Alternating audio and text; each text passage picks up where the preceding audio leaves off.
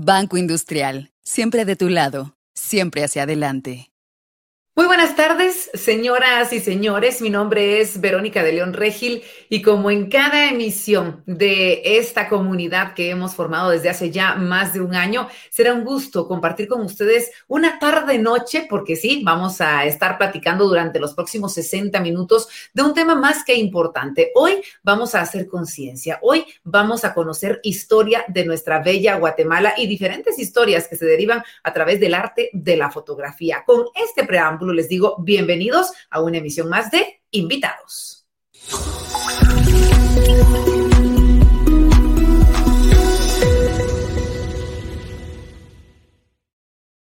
Como ustedes ya saben, Invitados es una plataforma que nos ha dado la oportunidad de poder crecer en cada una de las áreas y de las facetas en donde hemos podido compartir con todos ustedes de nuestra vida.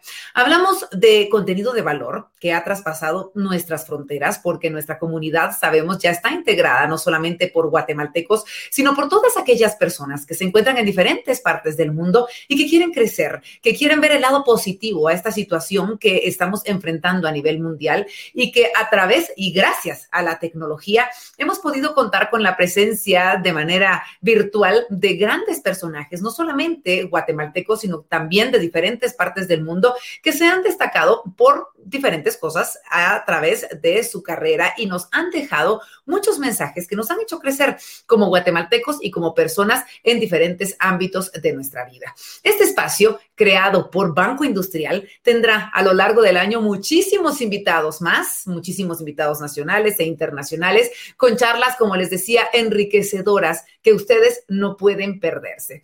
Hoy, en definitiva, no es la excepción. En esta transmisión estaremos conociendo sobre la sostenibilidad y cómo la sostenibilidad es vida con nuestro invitado que comparte por medio de la fotografía como una herramienta poderosa para apoyar y beneficiar a diferentes comunidades locales, para hacernos conciencia de la naturaleza en Guatemala a través de cada una de sus obras fotográficas. El tema de hoy es muy importante y significativo porque estaremos hablando un poco de Fotografiando sueños, ese es el tema, así lo hemos bautizado. Y para ello quiero contarles eh, un poquito sobre nuestro invitado, quien nos estará acompañando esta noche. Les voy a hablar de Andrés Novales. Andrés es biólogo y fotógrafo conservacionista que se ha destacado por su increíble talento en el año 2018 fue elegido como mejor fotógrafo latinoamericano de vida salvaje por ABC Earth. Andrés, quiero comentarles que trabaja en reservas naturales brindando información y material visual para poder educar a diferentes personas sobre los recursos naturales. Él lo menciona a través de diferentes em, entrevistas que ha brindado y es que a través de una imagen se puede educar, se puede informar, se puede sorprender, obviamente, y captar la atención de los tomadores de decisión. Miren qué importante esto que Andrés nos comenta. Por medio de sus plataformas digitales, y hemos tenido la oportunidad de seguirlo en las mismas, Andrés nos invita a ser parte de un mundo en donde detrás de cada imagen hay un esfuerzo de conversación, hay investigación, hay trabajo hay justicia social, hay ecología, pero también hay una historia natural. Actualmente quiero comentarles que Andrés trabaja como ávido conservacionista, fotógrafo de vida silvestre y líder de algunas expediciones.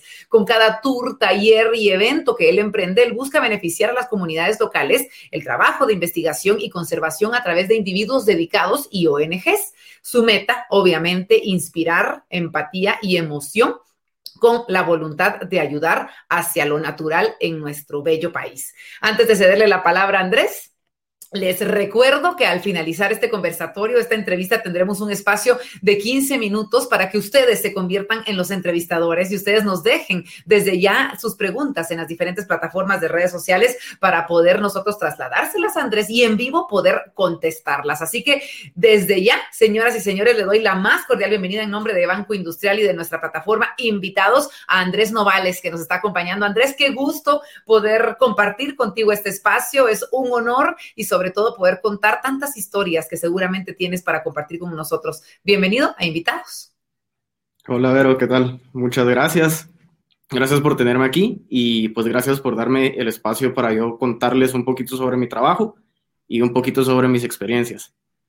En definitiva, Andrés, tienes una trayectoria muy admirable, muy interesante, que comienza desde que eres eh, pues muy pequeño. Eh, realmente eres aún muy joven, pero, pero en definitiva estoy segura de que el tema que nos vas a compartir nos va a brindar herramientas muy útiles que podremos poner en práctica para alcanzar todos nuestros sueños y nuestras metas. Además, yo sé que tienes una historia muy interesante de la cual practicarnos también, porque en lo personal me llama mucho la atención conocer sobre eh, tu gran pasión, cómo surgen realmente estos sueños y cuándo tienes la oportunidad tú de, desarrollarte ya y cumplir tus sueños como fotógrafo conservacionista. Así que, Andrés, eh, cuéntame un poquito sobre dónde nace la idea de dedicarte a esto, en primer lugar, dentro de la fotografía, porque un fotógrafo conservacionista, en primer lugar, pues tiene que tener el arte de la fotografía en las venas. ¿Cuándo te diste cuenta de que por ahí iba tu camino o fue primero el amor a la naturaleza lo que te impulsó a convertirte en fotógrafo? ¿Qué nació primero?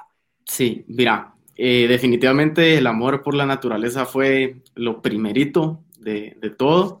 Como tú dices, fue desde una edad muy temprana.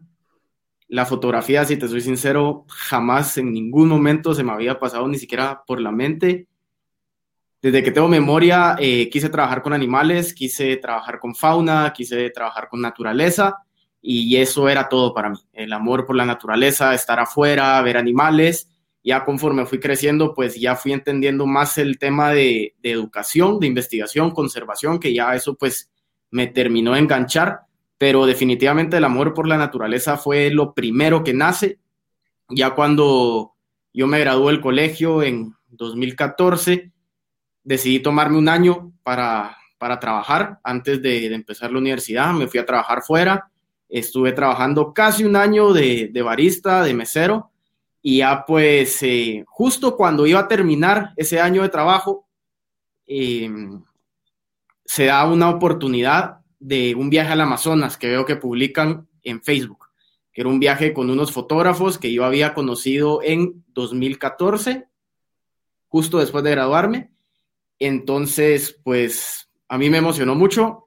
Ese viaje que hice en 2014 fue un viaje a la selva en Costa Rica y ahí es donde nace, se, prende la chispa por la, pues se prende ese querer aprender de la fotografía, porque me voy yo, era pues un evento de, reptiles y anfibios, eran unas charlas, era como, como un congreso, pero entre charla y charla, pues el, evento se está llevando a cabo en, en, un, en un hotel en medio de la selva, un lugar muy bonito, y entre charla y charla, todas las noches, habían actividades de salir a caminar en la noche, buscar animales, y pues habían unos como yo que íbamos solo por el gusto, ir a observar, pero también habían otros que iban en plan fotografía.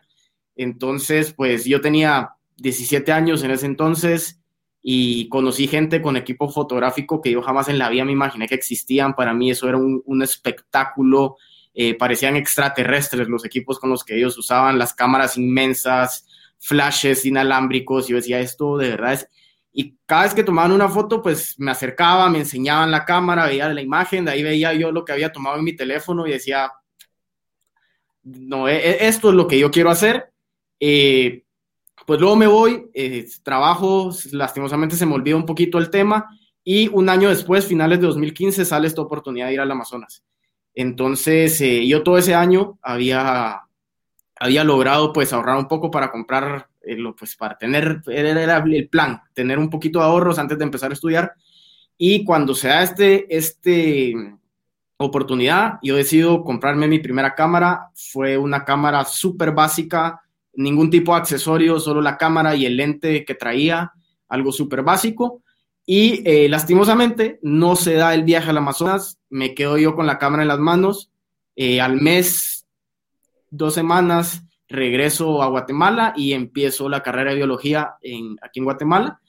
Y eh, pues ya estudiando y teniendo la oportunidad de estar de vuelta en Guatemala, los fines de semana ir a Coán, eh, ir al puerto, a donde sea que hubieran animales, pues ya empiezo yo a, a, pues a darle uso a esa cámara, a empezar a explorar ese mundo y ya pues con, el conocimiento de, haber empezado a estudiar biología aquí en Guatemala, se me abren las puertas a conocer muchos lugares que yo no sabía que existían aquí en nuestro país, muchas especies que yo no tenía idea que, se podían encontrar aquí.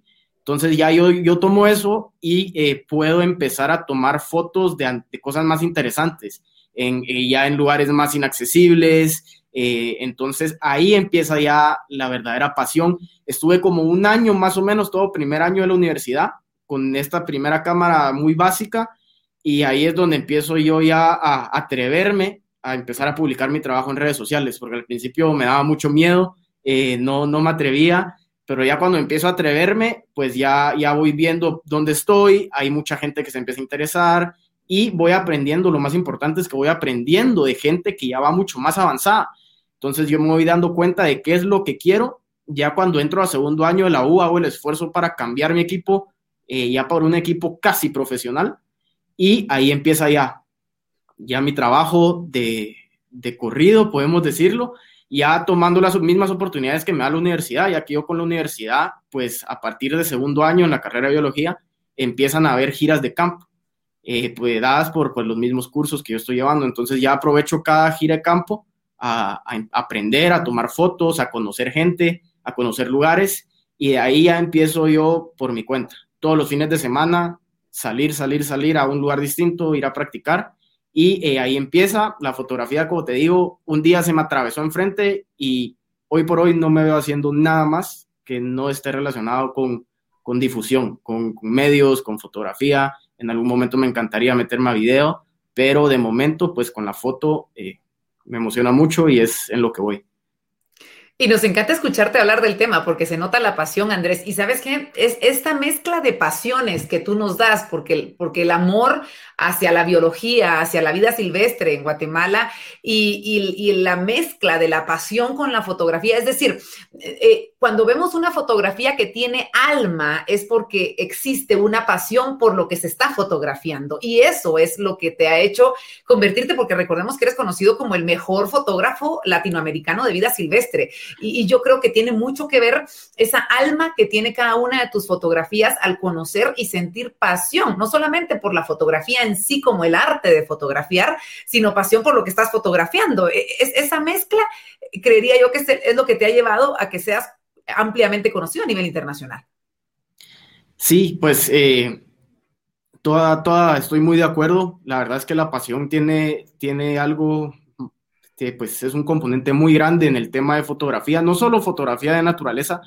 Eh, para los que se dedican a la fotografía, todos saben que hay momentos donde simplemente, pues aunque te encante, sea lo que hagas, es algo súper frustrante. Eh, es mucho de, inspiración también. Hay salidas donde estás encontrando cosas tan increíbles, en lugares tan increíbles, y simplemente no regresas con ni una sola foto que te guste porque no, no estabas inspirado o estabas bloqueado y en fotografía se da muchísimo. Entonces, si no tenés esa pasión por lo que te gusta, cada bloqueo con el que te encontres va a ser de pensar que no es lo que querés seguir y no es así, es simplemente son obstáculos que se dan en el camino que eh, pues con mucho esfuerzo se tienen que superar y la pasión por lo que haces eh, es lo más importante porque al final, como, como decís, es lo que se refleja en tu trabajo. Y yo pues lo que busco es que mi trabajo pese, que mi trabajo eh, pues llame la atención de la gente para poder conservar a nuestra fauna. Entonces, si lo que yo hago no le pongo pasión, pues estoy convencido que al final en el resultado que, mira la gente no, no se transmite ese mensaje, eh, es, una foto más, simplemente no, no es algo que, yo quiera que, en serio lo vean y que, que cause un cambio positivo.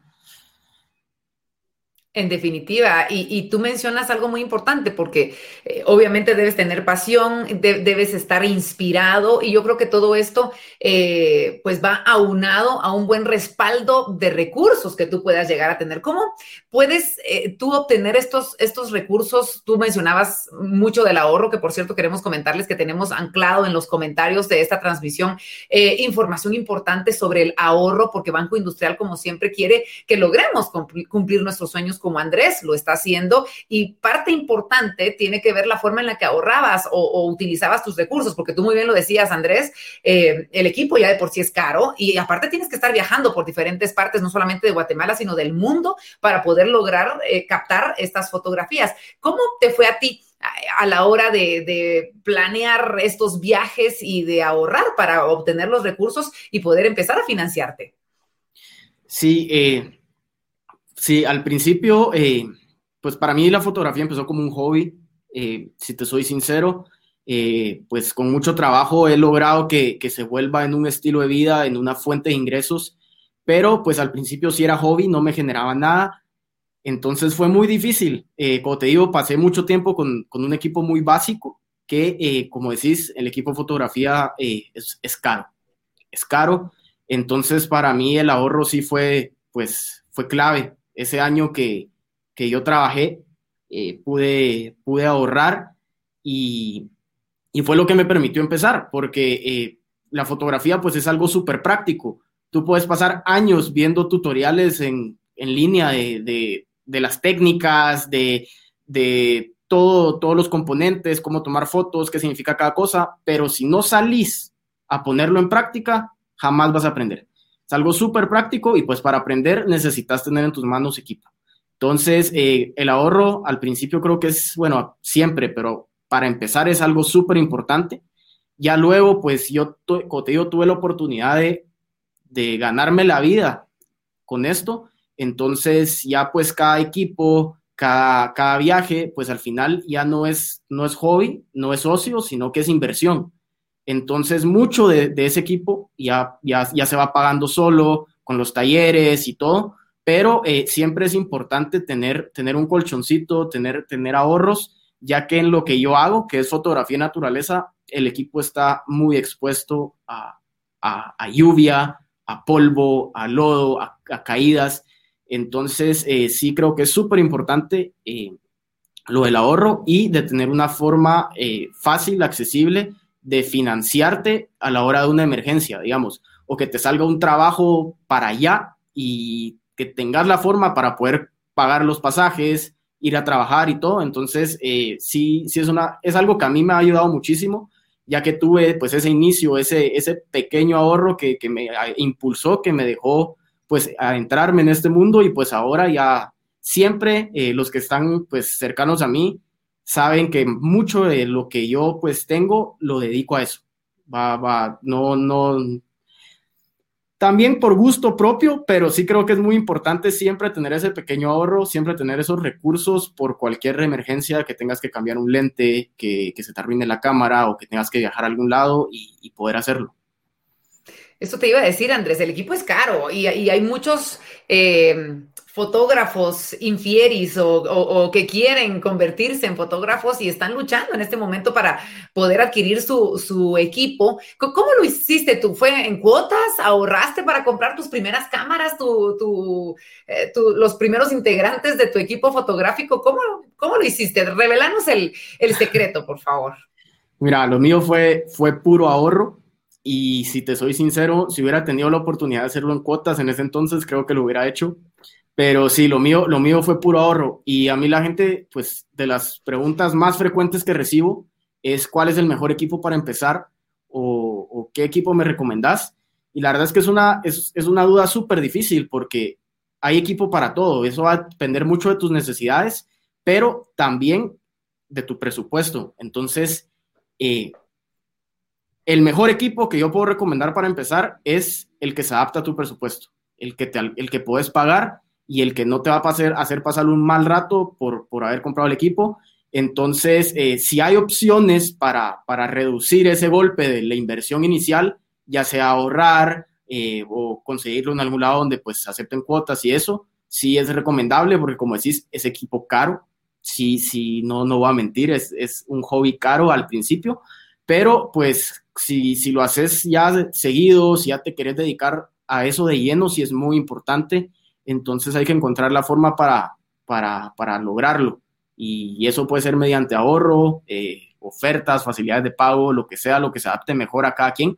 Pero sí, sí creo que es importante. Y no solo para empezar, sino que para seguir. Como te digo, en caso de cualquier emergencia, que no te vaya a parar tu trabajo, que no vayas a perder oportunidades laborales porque no tenés cómo reponer el equipo. Entonces ahorrar para mí creo que es algo súper importante en este, en este mundo.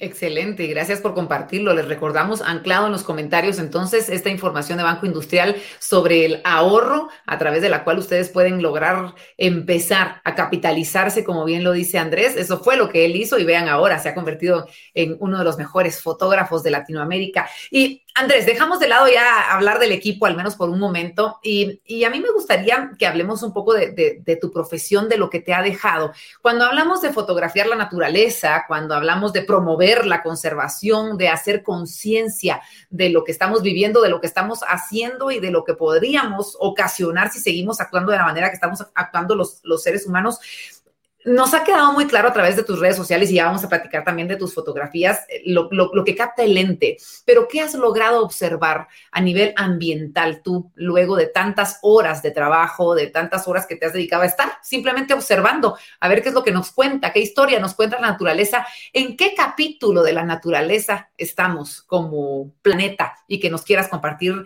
en este momento? Sí, eh, pues mira, parte de lo que yo hago, lo que hago es para educar a la gente sobre nuestros recursos, porque yo en algún momento estuve en ese punto donde yo no tenía idea de cómo estaba la naturaleza en Guatemala, eh, qué tenía Guatemala para ofrecer. Y afortunadamente, no solo con la fotografía, sino que con la formación como, como biólogo, yo he podido pues comprender que Guatemala es un país tan rico en recursos que, que no tiene nada que envidiarle a otros países de la región es más, eh, es el segundo país de Mesoamérica con la tasa de endemismo más alta. Eso significa que Guatemala pues tiene especies que se encuentran en Guatemala y no se encuentran en ninguna otra parte del planeta y eso lo pone en el segundo puesto en la región. Entonces, pues Guatemala tiene muchísimo que ofrecer y a mí me encanta darlo a conocer, me encanta explorar cada rincón del país, pero también te tengo que decir que puede llegar a ser una profesión eh, un poquito triste porque eh, cada día nuestra naturaleza, no solo en Guatemala, sino que a nivel, a nivel planeta, eh, se está viendo más amenazada. Y pues yo sí, en lo poco que llevo eh, explorando, sí he tenido pues la experiencia de ver cómo cada vez se ven menos cosas, cómo cada vez se ve menos bosque, cada vez se ven menos cuerpos de agua limpios, cada vez se ven menos cantidades de animales en general. Y eso es solo en cinco años que yo llevo trabajando. Ya si, si se pone en perspectiva, varias décadas, hace 100 años, pues sí, sí ha, cambiado muchísimo, y cada vez hay menos y eso es pues parte de, mi objetivo como fotógrafo de conservación, dar a conocer esta problemática a cuanta gente pueda escuchar para, para tratar de, cambiar esa mentalidad, de, de decir, wow, yo no sabía que Guatemala tenía tanto y que está sufriendo tanto.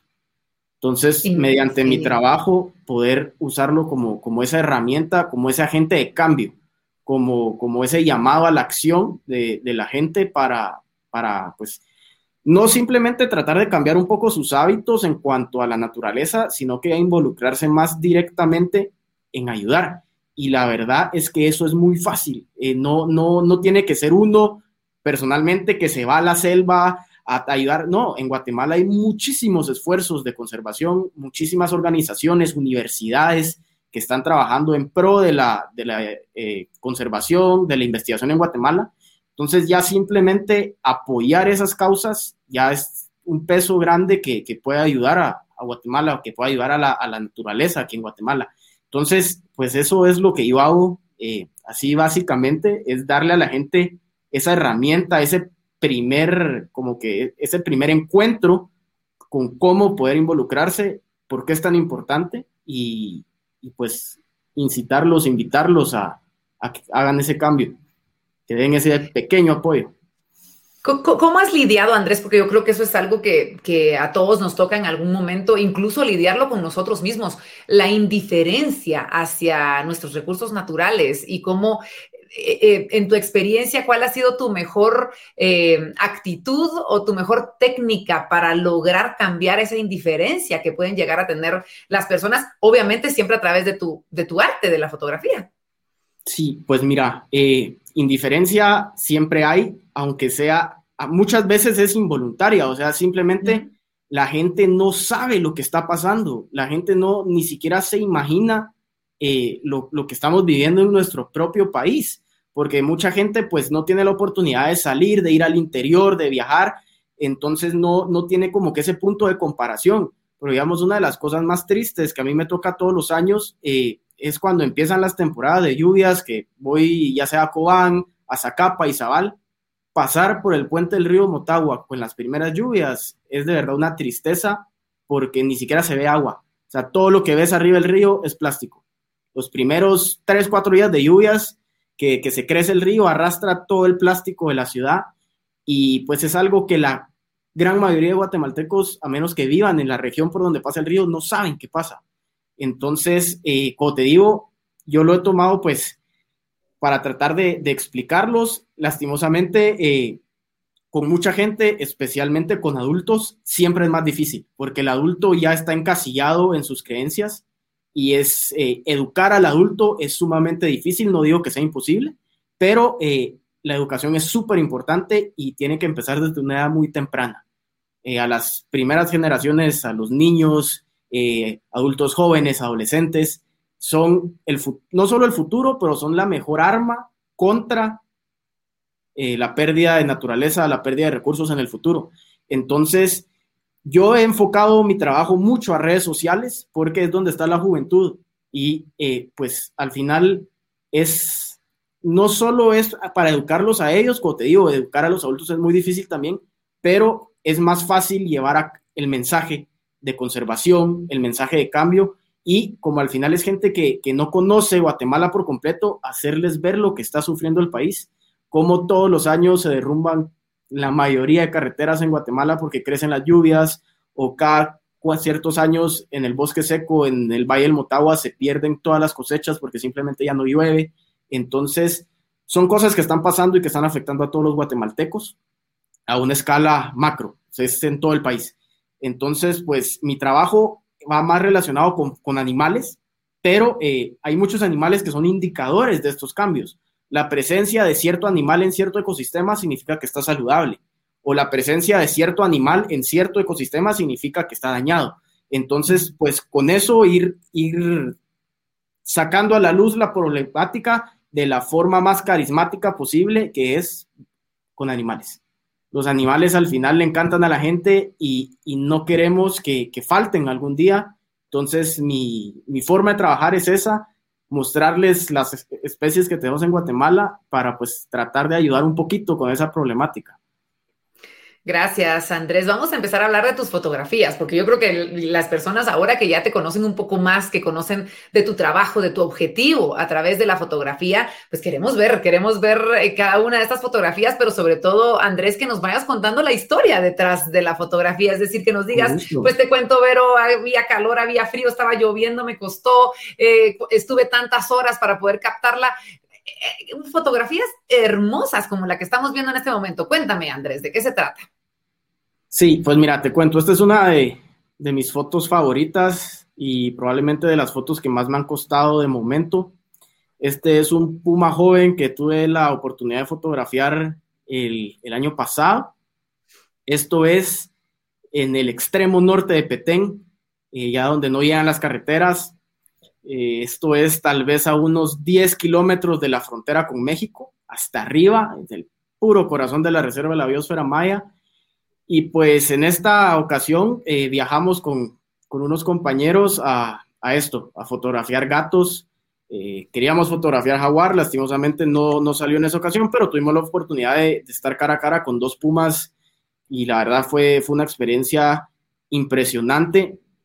Eh, esto fue abril, finales de abril, el pico de la sequía. En, en, Guatemala, pues finales de abril es, es el final del verano, ya en mayo empieza a llover y la selva maya, la gente no lo cree, pero es una selva completamente seca.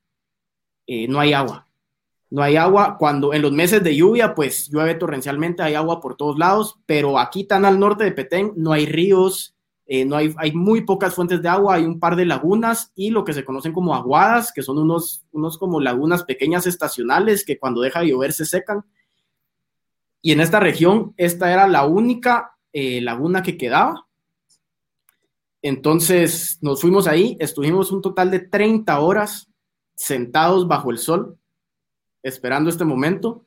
Ya al tercer final del tercer día se apareció este puma tal vez a 30 metros enfrente nuestro y fue el primer felino que, que yo he podido fotografiar aquí y, la verdad fue, fue impresionante. Eh, te cambia la vida tener un, gato salvaje cara a cara. Simplemente es una sensación inexplicable. Y eh, pues, como te digo, el objetivo de esto es ver y enseñarle a la gente que en nuestras selvas todavía pasan estas cosas. En nuestras selvas todavía hay animales como pumas, como jaguares, como tapires, y, la idea es siempre esa, conservarlos, educar y, que esa selva pues se mantenga y, poder seguir tomando fotos de este tipo. Andrés, nos, decías que estaba a 30 metros del puma, pero a mí se me hace que yo hubiera tenido que tomar la foto en ese ratito e irme corriendo porque ya te vio. Es decir, ¿qué pasó después? Eh, ¿Los mira el puma, decide irse o es... Cuéntame un poquito el momento en sí. Mira, eh, la verdad es que fue, fue increíble. La primera vez que vimos el puma, la verdad es que el, guía, el, que iba, que conocía más de la zona en ese momento, escuchó unas aves gritando, haciendo llamados de alerta y nos dijo, mucha, ahí viene algo. Eh, generalmente cuando llega un depredador o algo, si hay monos alrededor o si hay aves, te avisan, hacen un llamado para avisar que, hay algo ahí peligroso. Y eh, pues así fue lo que pasó. Empezaron a gritar las aves, éramos tres, teníamos pues unas plantas enfrente y un tronco aquí al lado que nos cubría para que no nos vieran los animales. Y para mi mala suerte, el puma salió justo atrás del tronco. salió de la selva atrás del tronco. Yo era el que tenía el peor ángulo. Yo jamás lo vi, nunca lo vi. Eh, los otros dos todavía lo lograron ver, todavía le lograron tomar fotos. Yo no pude tomar ni una foto. Y ya el último, porque no salió, simplemente se asomó al borde de la selva y desde ahí nos empezó a ver ya al último segundo logré ver dónde estaba, ya no logré tomar foto, se fue. Eh, igual fue un, fue un momento impresionante. Para mí, pues, eh, ganó la emoción antes que el enojo, porque sí, mi, primer, mi segundo encuentro con un Puma, primero en Petén, primera oportunidad para tomarle foto y no saqué ni una sola foto. Y para mí, pero con solo haberlo visto, fue impresionante.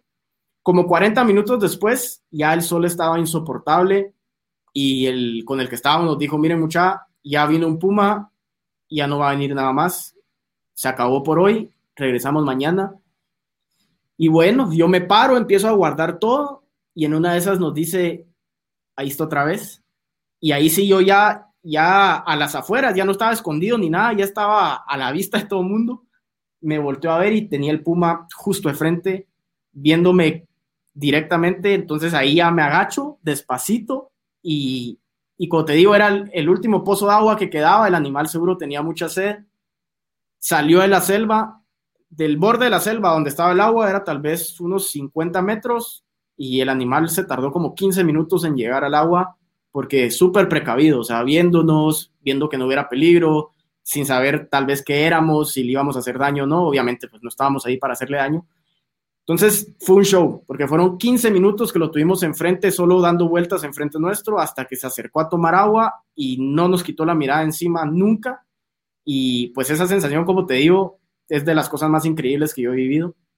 Eh, no, no tiene mucha comparación, la verdad. Sí te puedo decir que en ese momento, cero miedo, eh, el miedo es inexistente. Sí es una sensación como de adrenalina, como de emoción, pero para mí por lo menos el miedo fue inexistente, eh, fue una admiración total. Luego que el animal tomó agua, tomó toda agua, tomó agua, ya solo se paró y se fue caminando tranquilo de regreso a la selva. Entonces, eh, ahí sí ya, yo ya feliz de que tuvimos ese segundo encuentro, el animal regresó y ya, ya ahí pues ya pude tomar todas las fotos que quise y fue, fue increíble, fue increíble. Qué maravilla, qué, qué, lindo poder escuchar lo que está detrás de esta fotografía, que, que, obviamente la foto nos dice mucho, pero lo que nos estás contando es invaluable. Andrés, vamos a ver otra de tus fotografías favoritas que tenemos listas por acá. Cuéntanos la historia detrás de esta fotografía. Sí, eh, para mí eh, las fotografías de esta especie eh, siempre son súper importantes, les, les, tengo mucho cariño. Esto es una serpiente, es una víbora venenosa de aquí de Guatemala, se conoce como bushnayera y eh, se encuentra en los bosques nubosos, es decir, bosques de montaña, de altura, bosques fríos, donde hay mucha agua y pues es un animal que solo se puede encontrar en Guatemala y en dos localidades en Chiapas, México, pegadas a Guate, pero es muy difícil. La el 95% de la población está en Guatemala. Eh, para mí es la serpiente más hermosa del planeta, en mi opinión, y eh, pues le tengo mucho cariño a esta especie, le tengo mucho cariño a la región, esto es eh, Ruta Cobán. Entonces, pues esta, esta foto es reciente, la tomamos con unos amigos hace mes y medio y eh, pues me encanta la, la, serpiente, como te digo, le, le, tengo mucho cariño a estas serpientes y, y ese es también, a la hora de tomar fotos trato de que sea lo más impactante posible. En este caso, pues el método fue tener al animal de cerca. Eh, esta es una foto que se tomó con un lente angular, es decir, un lente muy amplio, y eh, la serpiente estaba más o menos a dos centímetros del lente estaba cerquita. Eh, como es un animal venenoso, obviamente hay que tomar eh, precauciones, ¿verdad? Para evitar cualquier accidente. Entonces yo tenía una persona que estaba ayudándome eh, con la toma de fotos, siempre verificando que, yo no me acercara mucho, que, no me fuera a tropezar con nada ni nada, y siempre con los ojos en el animal. Yo también siempre con los ojos en el animal. En este caso, pues la, cámara se pone en la cara, en este caso no, porque tienes al animal tan cerca que no te puedes acercar tanto, entonces la cámara va de lejos y eh, viendo desde la pantalla, siempre con, unos guantes eh, de soldador, unos guantes de protección, que incluso si el animal hubiera mordido, pues no hubiera atravesado el guante, ya que son serpientes pequeñas.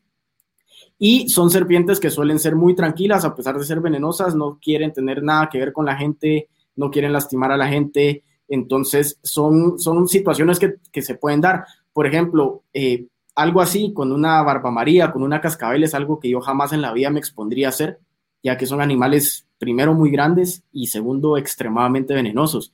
Entonces, en este caso, pues sí se puede, no es riesgo porque está todo controlado, pero sí tenés que tener la experiencia con el animal. Digamos, yo tengo más de 10 años de, estar trabajando con, serpientes venenosas, entonces, pues puedo, puedo saber cómo hacerlo sin ponerme en riesgo. Entonces, pues al final es una foto que impacta. A eso iba mi pregunta, Andrés. ¿Estudias eh, o, y me imagino que te preparas conociendo, eh, no sé, la forma de, movimientos corporales, el lenguaje corporal que debes tener con cada una de las especies? Sí, y, a la hora ya de estar cerca es súper importante que conozcas el comportamiento general de cada especie, porque cada especie tiene comportamientos distintos y también siempre dentro de la misma especie hay individuos, eh, hay personalidades. Entonces, no se puede generalizar con una especie, pero generalmente con serpientes, ese encuentro inicial, esos primeros 5 o 10 minutos frente al animal, te dicen mucho, te dicen mucho el animal, te dicen si es defensivo, te dicen si te va a dejar acercarse. Entonces, ya leyendo eso, pues hay con animales con los que eh, sabiendo manejarlos se puede hacer, hay con otros que definitivamente no, porque te estás poniendo en riesgo. Entonces, eh, como te digo, con esta es una serpiente que si te muerde no es mortal, eh, es a menos que seas, tengas la mala suerte de ser alérgico al veneno, pero bajo condiciones normales no es mortal. Igual hay que tomar las precauciones, como te digo, con una serpiente más venenosa jamás, jamás tomaría este riesgo, pero eh, en este caso sí, y pues ayuda a, a darle como, como ese impacto a la imagen. Entonces, es una imagen que siento yo que llama la atención y al final ese es el objetivo, que la gente les pierda el miedo, que las pueda ver así de cerca y que diga, en realidad son bonitas o son súper interesantes y, poco a poco, porque al final es un proceso, pero poco a poco irles perdiendo ese miedo. Eh, yo soy fanático, lo que más me gusta a mí son las serpientes y no, no busco obligar a la gente a que les guste, porque cada quien tiene sus gustos, cada quien tiene sus fobias, pero sí busco a que la gente la respete. No te tiene que gustar, pero al final de cuentas es otro ser vivo importante para el ecosistema. Entonces, si no te gusta, por lo menos dale su espacio, respétalo. Y yo creo que mediante fotografías que impactan de esta forma es una buena herramienta para, para que la gente pues sienta esa empatía con el animal. Entonces, que, que como decías al principio, que vea, que vea vida en la fotografía. Así es, me encanta. Bueno, vamos a seguir con las fotos. Nos estamos picando. Ya llevamos casi 40 minutos y tenemos todavía preguntas con las, con las personas que nos están viendo, que hay muchas, por cierto. Bueno, esta fotografía que tiene tanto para nosotros los guatemaltecos, tanto amor, tanto corazón. Cuéntame, ¿cómo fue tu primera, no sé si esta fue la primera experiencia, pero tu primer contacto directo con un quetzal? ¿Cómo lo viviste? ¿Cómo lo sentiste? Pues mira, ver un quetzal para todo guatemalteco creo que es algo súper emocionante eh, y ya para amantes de naturaleza ni se diga, es un encuentro espectacular. Eh, llevo años viendo quetzales, eh, tengo pues he tenido la suerte de trabajar mucho en la zona donde, donde están, pero nada, nada había sido como, como este momento. generalmente veo quetzales en la zona de, de Cobán también, hay, hay mucho quetzal, ahí está el biotopo del quetzal, ranchitos del Quetzal, la Posada del Quetzal, ahí todo es del Quetzal porque son bosques que se han protegido y todavía hay una buena población de quetzales. Pero el mejor encuentro que yo he tenido en mi vida con quetzales fue en realidad en las faldas del volcán Tajumulco en San Marcos, con un, con un amigo fotógrafo que se llama Marvin Laines. Él ha trabajado con esa población de quetzales los últimos 13 años y pues por fin me, me, me tomé la decisión de, de, viajar hasta allá porque son casi siete horas de camino y ir a conocerlo, conocer su trabajo y pues pasar un buen rato. Y la verdad es que se dio esta oportunidad impresionante. Yo nunca en casi cinco años de, de ver y fotografiar quetzales había tenido la oportunidad de tenerlos así. Marvin conoce muy bien, muy bien esos quetzales y eh, tuve la suerte de ir en época de anidación. Entonces lo que podemos ver ahí es un quetzal macho construyendo el nido para, para los huevos. Entonces, pues ahí donde, donde se fotografía estos quetzales, siempre pues también hay que tener cuidado porque están construyendo su nido, eh, están cerca generalmente, entonces no, no queremos espantar al animal, no queremos asustarlos, no queremos incomodarlos. Entonces en ese parque lo que hacen las autoridades es que cuando se, se ve un nido de un quetzal, se pone una cinta de precaución alrededor para que la gente no se acerque.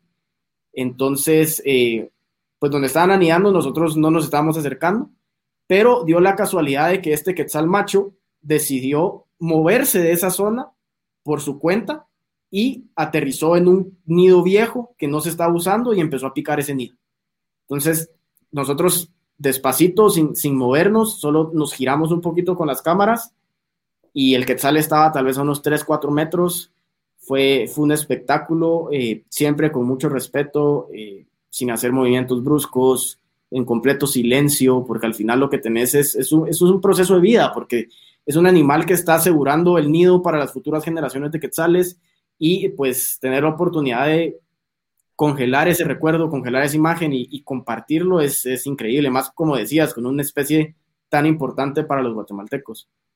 En definitiva, en definitiva, Andrés, nos encantaría poder seguir eh, viendo fotos tuyas, pero los invitamos a que te sigan en redes sociales. Yo, yo, yo te miro en Instagram, en Andrés Novales 96, ¿cierto? Ese es el... es, Andrés Novales guion bajo Wildlife.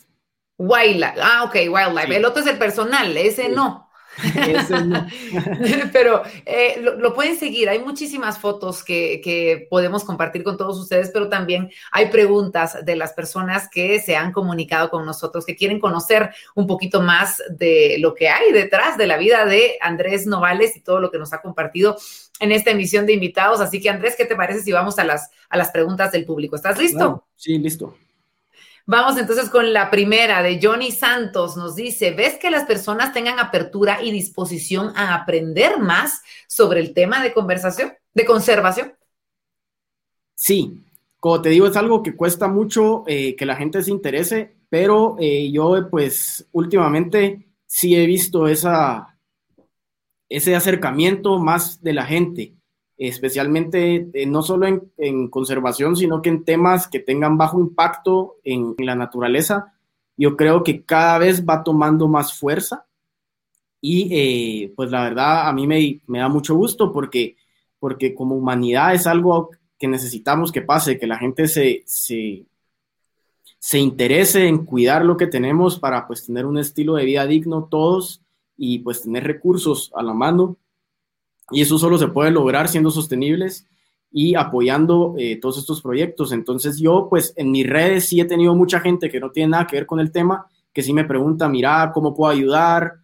o qué está pasando y cosas así. Entonces, pues afortunadamente yo sí he visto ese, esa intención de la gente de acercarse y eh, los invito en, verdad que, que, apoyen, que apoyen todos esos esfuerzos y pues esto nos, nos conviene a todos al final. En definitiva, en definitiva, así es, Andrés, gracias. Seguimos con otra pregunta. Jimena de la Vega nos dice, ¿cuál ha sido tu mayor aprendizaje de todos, bueno, estos cinco años y el resto que te estuviste preparando para esto? Mira, mi, mayor aprendizaje fue definitivamente salir al, salir al mundo real, poder ver el estado de, las cosas en, Guatemala, principalmente en el interior, y eh, pues eso me ha motivado a mí a, a educar a más personas, a, que aprendan cómo, qué se está viviendo en Guatemala, tanto lo bueno como lo mal, y, ver cómo de esta forma ellos pueden formar parte de ese proceso de cambio, de ese proceso de apoyo. Entonces, para mí, salir a explorar el país me ha servido mucho, no solo en el tema natural, sino que en el tema personal también. Y es algo que, de verdad invito a, a los guatemaltecos que hagan, si tienen la oportunidad de viajar al interior, si tienen la oportunidad de pues ir a conocer lo que está pasando en Guate, que lo hagan, conocer las áreas naturales maravillosas que tenemos en el país y pues cómo, cómo las comunidades locales están tratando de proteger esos recursos y cómo podemos ser de ayuda para eso. Definitivamente, gracias. Gracias por compartir esta enseñanza con nosotros. Tenemos una pregunta más para compartir. Jimena Álvarez nos dice, aparte de Guatemala, ¿qué otros lugares o países le gustaría fotografiar? Y yo sé que ya has visitado muchísimas partes del mundo, pero alguno que tengas en tu bucket list para ir eh, próximamente o el lugar al que quisieras y que es como tu eh, kriptonita en este momento. Sí, mira, tengo, tengo dos que, que he puesto como, como en pausa durante muchos años y estos últimos dos años, pues por la situación internacional no hayan ayudado, pero son dos lugares que yo muero por conocer. Eh, el primero es México. He estado en México antes, pero eh, no, en plan, no en plan fotografía ni exploración. México es simplemente un país con tanto para ofrecer. Es el país eh, con más especies de reptiles en el planeta en México y pues hay muchísimo que explorar por México, lo tengo ahí al lado y siempre sale la oportunidad y siempre se cancela, entonces eso es algo que tengo que hacer. Y eh, el segundo ahorita, o el primero, la verdad es que son esos dos, no podría escoger entre cuál, es la, región del Chocó. Eh, la región del Chocó son las selvas del Pacífico suramericano, va desde la colita de Panamá hasta el Ecuador, todo lo que está eh, al, oeste de los Andes, todo lo que pega al Pacífico. Entonces es una, es una región impresionante, súper, súper amenazada también y con una biodiversidad casi inigualable. Como te digo, me encantaría conocer la, el Chocó colombiano y el de Ecuador. Es algo que hace mucho tiempo quiero hacer, pero sí, serían, de momento, pues hay muchos países más, pero de momento serían, serían esos tres son tus próximos destinos. Andrés, antes de pasar a la siguiente pregunta, eh, sé que Guatemala es tu país favorito, pero si dejamos de lado Guatemala, de los lugares que has podido visitar, ¿con cuál te quedas eh, dejando fuera Guatemala? Con el Amazonas. He tenido la oportunidad de conocer tanto Amazonas colombiano, peruano y un poquito del Amazonas de Brasil. Y eh, pues me encanta la, la región en general, la región amazónica es un sueño desde que tengo memoria y, pero para mí la región de Perú es la que más me ha gustado hasta el momento. Eh, en 2010, finales de 2019 tuve una, tuve una expedición solo, me fui yo solito durante tres semanas, que para mí fue, fue un abrir de ojos y fue, fue un sueño. Entonces, Amazonas, pues le tengo mucho cariño y es la selva más biodiversa del planeta. Entonces, seguro que de lo que conozco hasta ahorita, Amazonas es, es lo mejor.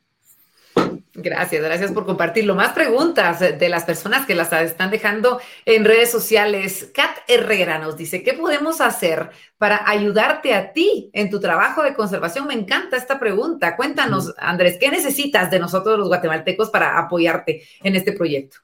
Pues mira, a mí como creador de contenido, como te digo, yo me muevo, yo me muevo en redes sociales para educar. Entonces, eh, ese apoyo eh, de estar estarme apoyando en redes para mí es, eh, para mí es súper importante. Eh, te mencioné antes, eh, mi Instagram es, Andrés Novales-wildlife, en Facebook estoy igual. Y ese apoyo, estar compartiendo mi trabajo, a mí me ayuda muchísimo. Y eh, ya también de una forma más práctica, si hay alguien del público, si hay alguien de los que está estudiando que tiene alguna reserva natural o que trabaja en algún proyecto de conservación, yo estoy a las órdenes. Eh, involucrarme a mí siempre al final es, es parte de mi trabajo y, me ayuda mucho. Entonces, pues oportunidades para ayudar, ya sea directamente o indirectamente, estoy a las órdenes y apoyo en redes sociales me ayuda muchísimo a que mi mensaje llegue más allá, alcance a más gente y con eso me pueden ayudar mucho. Bueno, muchísimas gracias. Nos vamos a poner a trabajar en eso. Antes lo que necesites, estamos para servirte. Alessandro Polanco nos dice, ¿qué retos has encontrado en la sociedad respecto al trabajo que haces? Esa es una pregunta, pues, lastimosamente difícil y que está muy presente. Eh, socialmente, las dos líneas de trabajo mías suelen ser un poco incomprendidas, tanto como biólogo como fotógrafo. Entonces, eh, como biólogo, pues siempre eh, el trabajo es duro. Aquí en Guatemala hay mucho campo en Guatemala y sí hay trabajo, pero requiere de mucho esfuerzo. Generalmente eh, el presupuesto que hay para investigaciones, para educación, suele ser muy bajo y esto, esto pues complica muchísimo trabajar y los, las, las, oportunidades que se podrían aprovechar. Y como fotógrafo, que es algo que creo que todos los fotógrafos han vivido, es un trabajo que no se aprecia. Es un trabajo que la gente cree que es por puro gusto y que pues todo tiene que ser regalado.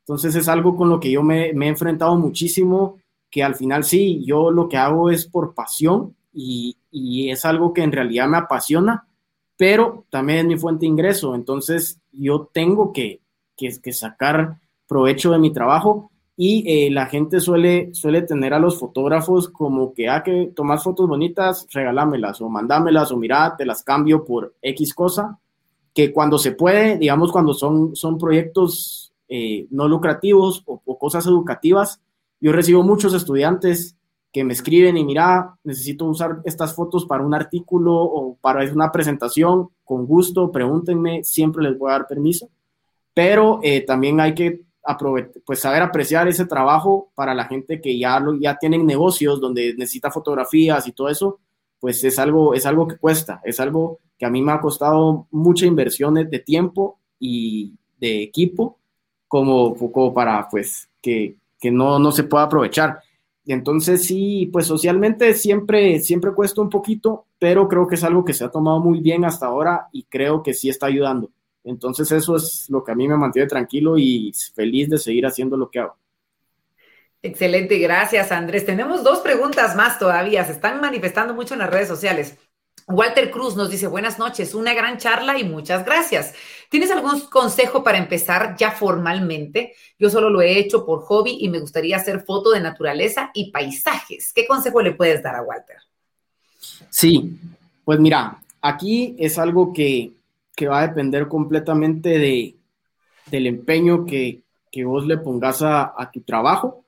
Eh, sí te voy a ser sincero, ganarse la vida como, como fotógrafo es dura y es difícil, no imposible, pero eh, sí hay que tener mucha, hay que ser súper persistentes. Las oportunidades te van a, o sea, tenés que buscar tus oportunidades, nada te va a llegar a ti de gratis pero las oportunidades te tienen que encontrar trabajando. Entonces, hay que, hay que ser súper, súper persistentes en eso, salir a tomar fotos cuanto más puedas, mejor. Nunca sabes a quién te vas a topar en ese mundo, nunca sabes si te vas a topar a un potencial cliente, ya que te vean trabajando, es muy distinto a que solo se metan a tus redes a ver tus, tu trabajo Puede ser excelente tu trabajo, pero siempre vas a tener mejores oportunidades si te encuentran trabajando. Entonces, mi eh, consejo es que te rodees de gente que trabaja en ese ámbito. Que te rodees de fotógrafos de paisajes, que te rodees de fotógrafos de naturaleza y así es como van saliendo las oportunidades. Eh, de la nada se topan con vos y, ahí, empieza, y ahí empieza todo el trabajo. Entonces, eh, yo sé que es difícil, no se puede estar todo el tiempo tomando fotos, pero el tiempo que le puedas dedicar a eso, hacerlo. Y ya pues ya con ese esfuerzo y persistencia van saliendo, van saliendo oportunidades bonitas. De repente tienes un practicante próximamente, Andrés, uno nunca sabe. Walter podría estar ahí contigo, ayudándote en las próximas fotografías. Una última pregunta para compartir con ustedes esta noche es de Laura Muralles. ¿Qué tips nos puedes dar para alcanzar nuestras metas? Ya hablando de una manera más general, Andrés. Sí, eh, mira, yo creo que se puede enlazar con, con lo que hemos estado hablando esta última hora eh, yo creo que la persistencia es clave y eh, la pasión es, es son, dos puntos claves. Que si te faltan, creo que puedes ser muy bueno en algo, pero sin persistencia y amor por lo que haces, creo que eso no va a ningún lado y no te va a ayudar a superar momentos difíciles, no te va a ayudar a superar obstáculos si no hay persistencia, si no hay pasión, si no hay amor por tu trabajo. Entonces, pues en todos los ámbitos laborales, no solo en fotografía, eh, salir adelante cuesta, vivimos en un mundo súper competitivo y eh, yo creo que es súper importante que tu trabajo tenga un diferenciador, que te haga distinto a lo que está haciendo todos los demás. Y a eso creo que es un impulso muy importante para destacar. Y así a eso le sumas la pasión por lo que haces y que tanto te esforzas, creo que no hay meta que, que no se alcance. Y sin dejar de mencionar lo que nos compartías al, inicio de esta charla, Andrés, de tus ahorros y cómo lograste tú con esta pasión, eh, pues poder eh, capitalizarte para viajar, para comprar tu, equipo, independientemente de cuál sea el ámbito en el que ustedes se, desarrollen. Les recordamos que tenemos un pin anclado hablando de ahorro y de diferentes herramientas que Banco Industrial tiene para todos ustedes para que puedan eh, pues ir acercándose cada vez a cumplir esos sueños y esas metas que nos eh, hacían la pregunta hace un ratito. Finalizamos, Andrés. Yo no quisiera terminar esta eh, entrevista sin antes preguntarte qué planes tienes a corto, mediano, largo plazo, qué podemos esperar de Andrés en los próximos años.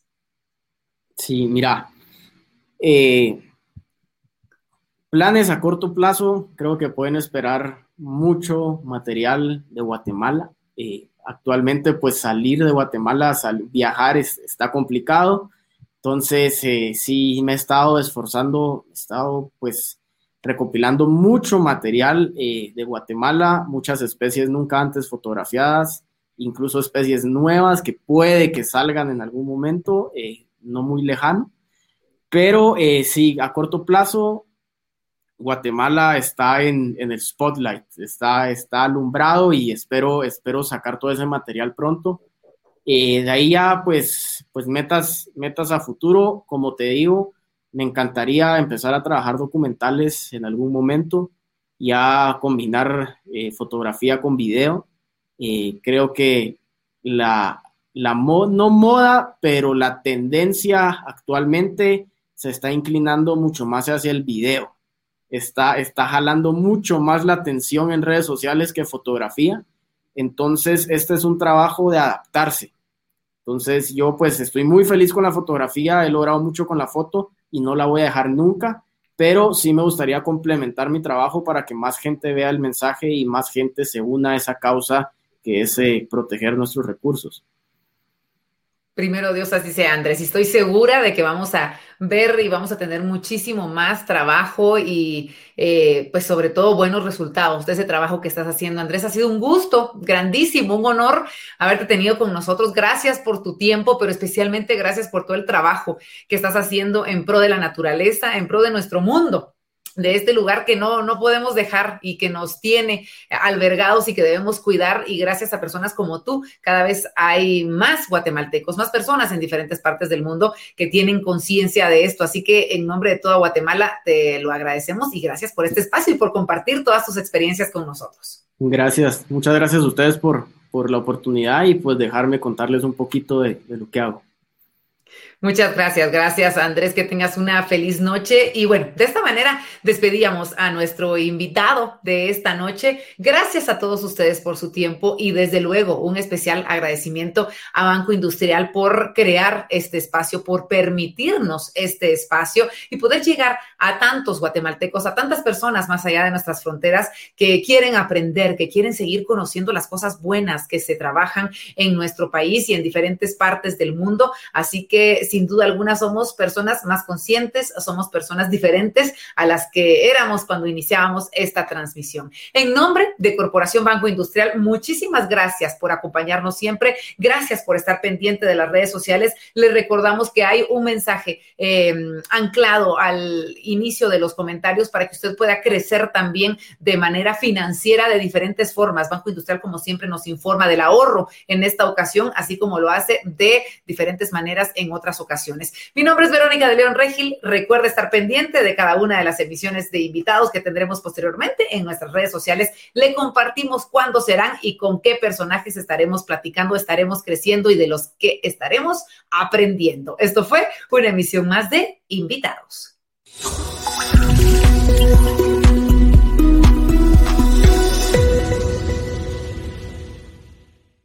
Banco Industrial, siempre de tu lado, siempre hacia adelante.